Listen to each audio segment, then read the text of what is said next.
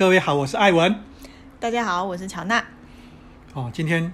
我们又要来聊一个，应该是我们的心路历程啦，至少是我的心路历程。我们来想一下哦，从我们从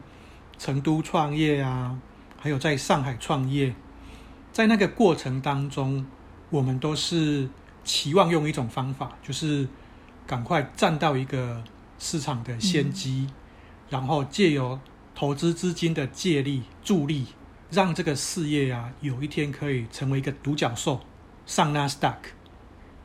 嗯，这是一种在大市场里面多数的创业者都期望的一个呃创业的路径。嗯，为什么我先讲这个呢？因为呃这种想法，当我就应该说，当我们在二零一四年就是回到台湾来呃生活创业的时候啊，呃那时候我虽然没有想得很清楚，可是我自己心里也很知道，因为市场的规模不一样。呃，市场的状态也不一样，所以其实独角兽这种东西在台湾这个市场是很难诞生的。所以那时候我其实心里一直在想说，那我回到台湾之后，我要怎么样来经营一家公司？那我第一个想到的其实是不要让自己在太出风头，可以在一个行业里面站稳脚。让他可以去呃养育一群人，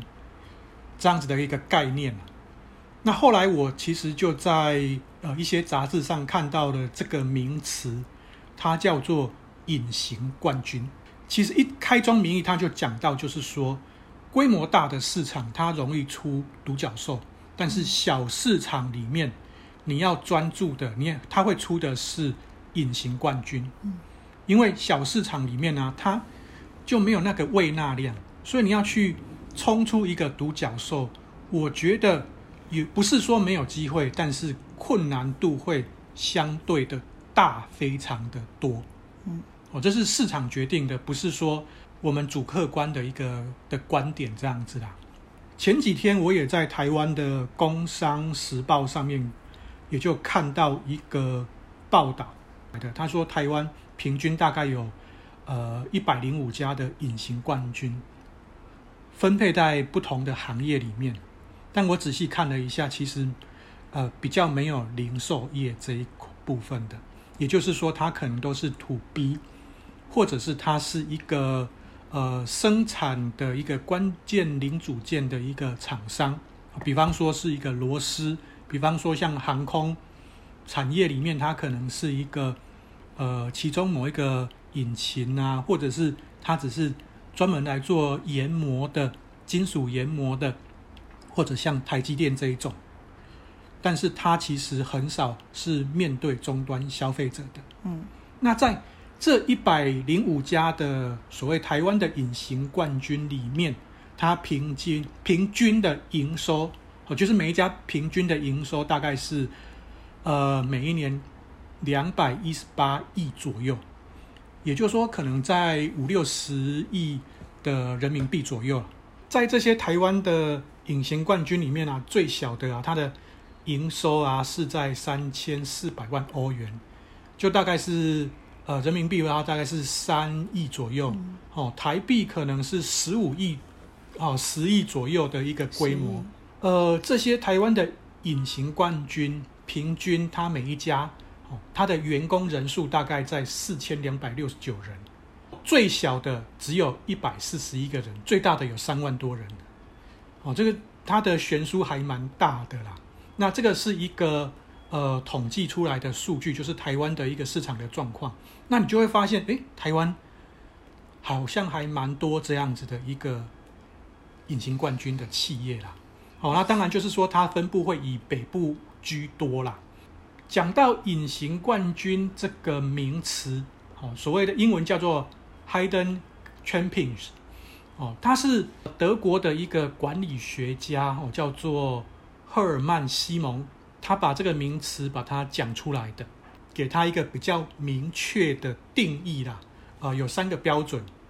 第一个就是说它的市占率啊是属于在世界，呃，可能数一数二的。好，或者是在呃亚洲啦，或者欧洲啦，在某一州它是数一数二的，这个这样子的，这是第一个条件。那第二个呢，它必须它是中小企业，也就是说它的年营业额应该是不超过十亿美金，其实换算也蛮多的，十亿美金。然后第三个就是说它在公众领域啊的知名度低。那我觉得第三点是一个蛮呃有趣的一点啊，就是说，诶，它已经是这种数一数二，而且又是。这么高的营业额，为什么它会公众知名度低呢？好，这个就呼应到我们刚刚讲的，它其实不是一个 to C 的行业为主，它是一个 to B 的。好，就是我们刚刚讲的，它可能是生产一个主要的零组件，它可能是生产那个 power supply 电源供应器，生产一些东西。那这些东西要到下游的厂商去组完组成之后，才会面对终端消费者。好，甚至是它是一个。比较大型的国防工业也好，或者是航空工业也好，就是一般人他比较不会接触得到的，所以他在公众的知名度就会低。这样子，根据这个德国管理学家他的研究，他也有论述到这一点啊，就是呃，它其实是为终端产品配套的零部件产品，而不是一个呃终端面对消费者的一个产品这样子。我刚刚有提到，就是说为什么我们回回到台湾来创业的时候会有这样子的想法？除了刚刚我们讲到的那个市场的大小之外，另外有一点其实跟我们自己，呃，应该说心境的转变也有关系啦。因为在过去我们可能就是习惯一定要站在什么样子的舞台上面去，呃，有什么样子的一个表现啊。可是现在呀，反而就是。会比较想，就是说退居在幕后，然后让这个公司是比较去让人家知道，而不是说知道到我们是谁。同样的，我觉得说在这种隐形的冠军啊，他我认为有五点啊，其实也是蛮如何你去如何去经营一个隐形企业啦。哈。我觉得有五五个要点，其实蛮重要的啦。第一个就是说，他必须要是。利基市场，我可能是不是什么都做，然后，诶，什么都是会一点点，而是我会把抓住一个东西，比方说，我如果是在做螺丝的，那我可能会去思考，就是说，诶，在螺丝这个行业里面呢，有什么样子的螺丝是其他的业者做不到的？可能我有某种专利，可能。呃，我的强度就是很适合在航空或者是在高铁上使用。那在这种强度之下，它就进入到一个利基市场里面。它可能不是那一种我就是拿出来跟你比价格的，而是我必须要符合，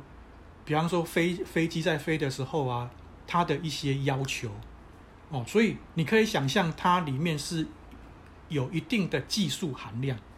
第二个，我认为就是说。小就是大。刚刚利基市场，我们是讲到很专精嘛。那小就是大，我认为是，我必须要，呃，起源于一个很小的产业。刚刚我们讲的螺丝其实也是这样子，哦，尤其是呃特定，比方说我就是佛高铁的，呃，高铁快速在运行的时候，我可能是在铁轨上需要的，或者是在。呃，列车上需要的，那因为它必须要能够承受高速的震动啊，各种的要求啊，所以它的螺丝的成分啊，跟它的技术啊，是跟一般不一样的。那各位就会想说啊，那我这个高铁的螺丝是不是需求量不大？哦，没有错，它可能是一个很小很小的产业，可是它却是很必要的一个产业。如果说可以很专精的在这个里面去深耕啊，它就会，你就可以想象，就是说，全世界有多少国家在兴建高铁？那其实每一个高铁，它如果说为了要提速，它一定在各个零组件啊，在所有的地地方都要呃很严谨的来看待它，连一个小螺丝，那你如果符合那样子的条件，你就可以把这个小就是大，发挥到极致，你才有可能让一个很小的东西瞬间放到极大。当这些国家他在找这些材料的时候，他也才知道说，我我要来找你。好像台湾也有很多那一种动画的制作小团队，比方说他可能会为那个皮克斯或是为迪士尼来做很多的创作，可是他却扮演着一些很重要的角色，比方说，呃，我在画制作这些动画的时候啊，我某些东西我一定会丢到这些团队来。那为什么这些团队对我们来讲默默无闻？可是这些国际级的一流的这种呃卡通啊动漫公司却知道要来找他哦，这个一某种程度是一种利基跟一种小就是大的展现啊。因为当你很极致的去找一些东西的时候，很自然就会找到对应的人，因为互联网实在是太容易找到一些你想要的东西了，因为就是。世界真的非常的平啊！第三点呢、啊，就是其实也是延续着前面这两点哦，它其实是一种少就是多的概念。呃，我们也可以去想一点啊，就是说为什么呃，在过去啊，其实呃，以手机行业来看，就很明确的知道，在过去啊，可能 Nokia 或者是 Moto 同时上市的手机手机，可能就会有数十款。至少都是五六款以上起跳，让你慢慢去挑选。可是当到了这个时代，它可能就是呃一个高端的，一个低端的，不会有太多的选择。在这种情况，iPhone 就是一个案例嘛。在这种情况下，每一个东西都会非常的厉害。好，因为我变成把我这一年的业绩啊，把这一年的研发都。完全的挹注在这个商品上面去，然后他可能创造的营收比我过去做五六款还多，哦，这就是一种很极致的精神呐。它也会带出我们底下要讲的第四点，叫做无法被取代。哦，不管是像 iPhone 也好，不管是像呃像我们有一个朋友，他就是专门在做那种金属研磨的。他们在切削啊，在金属研磨，它已经是算到公丝哦，就是零点零几公丝，跟头发一样细的一个程度，它必须要去符合那样子的一个条件，它才有办法被它的下游厂商所接受。那它的下游厂商可能是呃，比方说一个是那个航太行业，它可能是要发射火箭到。外太空的，所以它每一个的精准度要求极高。如果它可以做到这一种程度的话，它的订它的订单其实是源源不断的。可是他们的压力也蛮大的，因为它每一个东西都要精准再精准，让自己真的是无法替代。那每哈每一个东西做好，就是直接空运到德国，空运到不同的地方去。然后一有问题，其实是整个打掉，然后再重新做的那一种。哦，所以为什么无法替代这个事情？我认为它是一个蛮重要的特质，也是一种必然的结果啦。就是我们刚刚讲的这种隐形企业，这些东西林林总总就会带出一个要点，就是它比较有定价的优势。必须再举一个像台积电的案例，因为前一阵子，呃，我们就看到一个报道，他就说，呃，台积电很主要的。客户就是 Apple 嘛，因为 Apple 的订单可能占了台积电将近四分之一，百分之二十五的业绩是来自 Apple，那 Apple 就不同意呃台积电的一个涨价，哦，那当然这是一个比较特殊的案例，因为两个都是很强势的公司，可是回过头来我们来看一下，我觉得台积电它很厉害的一点是它的毛利率其实很高。它公司的毛利率其实一直都是在五六十 percent 以上的，它有这样子漂亮的一个成绩啊，其实不简单的啦。就是说能够维持在这样子的一个毛毛利之上，毛利也就代表说它的定价权呐，哦，掌控定价的这个能力是高的。这几个林林总总是我认为哦，一个隐形冠军，他可能。会具备到的一些特性或者是必然的结果。然后在分析这个隐形冠军的这几个特点之后啊，我们也来回顾一下哈，就是呃，隐形冠军的这个作者，哦，这个德国的管理学家啊，他其实也对隐形冠军啊，他的成功啊，有总结了九条啦。我先把这九条先念给大家，然后我们再来呃为大家稍微讲解一下哈。那这九条分别是呃第一个，他说要设定明确而且高远的目标哦，就是你一开始就要想要成为一个 leader。那第二个啊，你必须要从用户的需求还有技术两方面来着眼哦，让自己啊呃能够抓住用户的需求，而且技术也不断的领先。那第三个啊。呃，他讲说，因为这种隐形冠军啊，它的市场定位都比较狭窄一点，所以你必须要跟全球导向的行销结合在一起，因为你的客户可能是来自于世界各地的，哦，然后你必须要知道他们是谁，而且跟他们建立好的关系。然后第四点呢，他有讲到这一点有点延续第三点呢，就是他说，不管你的产品性能方面还是沟通。互动方面都要尽可能的贴近你的客户。隐形冠军的客户通常他是比较局限的哦，所以你如果跟你的客户站得越近的话，你就啊关系越好，你当然就是越能够确保你的业绩的稳定性嘛。第五点就是产品跟呃内部的作业流程都必须要持续的创新哦。第六点呢，是在产品跟服务这两个方面呢，都必须要有明确的竞争优势。哦，这五六点其实差不多啦，就是优势啊，然后技术的驱动啊，嗯，然后第七点呢，他讲要自力更生，讲的是你的核心竞争力要不断的把它把持好的意思。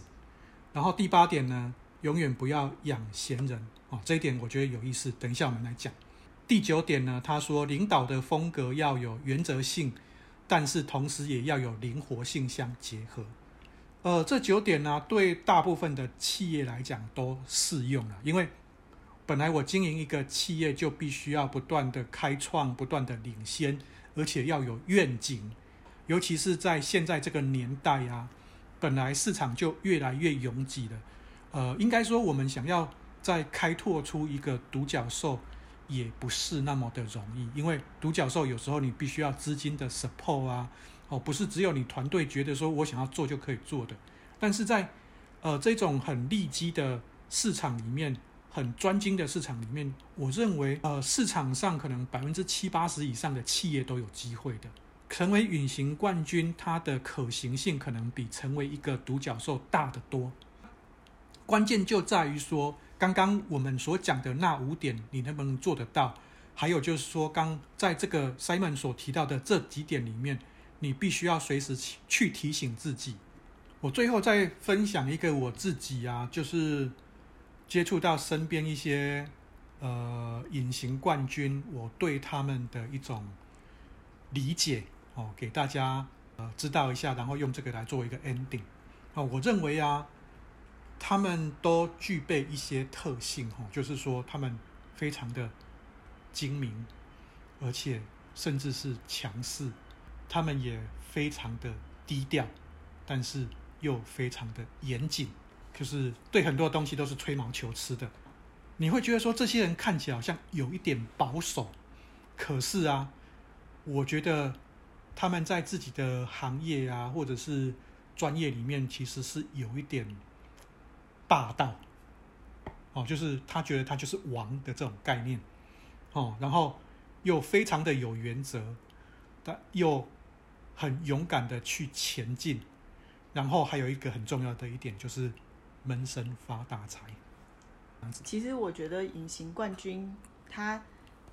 其中还有一个就是 Simon 没有提到的点，我觉得他很重要。嗯，我觉得只有符合隐形冠军这个。特性的创办人，他才有办法创办一个隐形冠军。如果一个创办人他原本就是个性就是很喜欢外显的，嗯、个性就是很浮夸的，或者是个性就是觉得我办企业就是应该要做名声的，或者是要做一个很有荣誉感的，或者是就是我就是要呃